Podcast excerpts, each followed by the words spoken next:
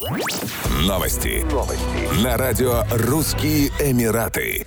Пассажиры, возвращающиеся из Объединенных Арабских Эмиратов, сумели провести в Израиль большое количество золота, дорогие часы, украшения, дорогую одежду, кубинские сигары и блоки американских сигарет.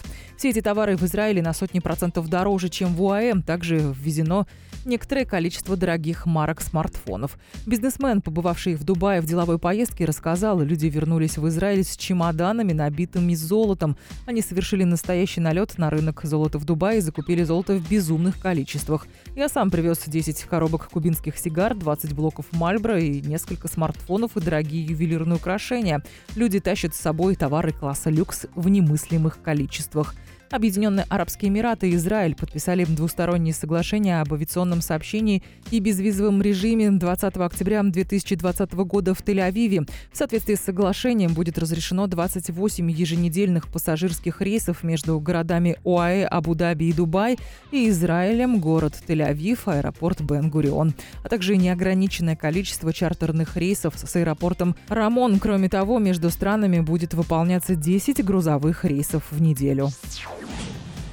Дубайская сеть отелей «Роф» анонсировала новые пакеты, предназначенные для долгосрочного проживания в Эмирате цифровых кочевников-иностранцев. Стоимость проживания стартует от 3499 дирхамов в месяц, это почти 952 доллара США. При этом удаленные работники могут проживать в любом отеле сети на территории Эмирата, пользуясь не только удобствами и услугами отеля, но и скидками его партнеров, например, ресторанов и такси «Карим». Предложение действительно до 11 апреля 2020 2020 года. В октябре этого года правительство Дубая запустило новую программу, которая позволит жить в Эмирате сотрудникам иностранных компаний, работающим удаленно без оформления резидентских виз.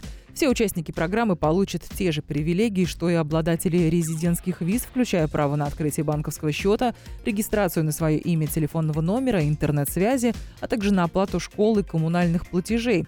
Сотрудники международных компаний, работающих удаленно, не будут платить подоходный налог на территории Объединенных Арабских Эмиратов. Еще больше новостей читайте на сайте RussianEmirates.com